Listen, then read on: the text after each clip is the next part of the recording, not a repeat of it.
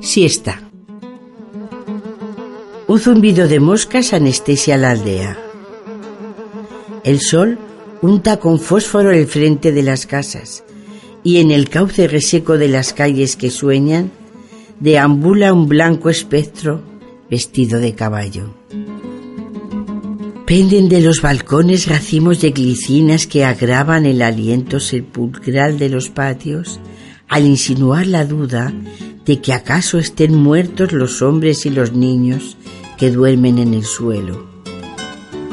La bondad soñolienta que trasudan las cosas se expresa en las pupilas de un burro que trabaja y en las ubres de madre de las cabras que pasan con un son de cencerros, que al diluirse en la tarde no se sabe si aún suena o ya es solo un recuerdo.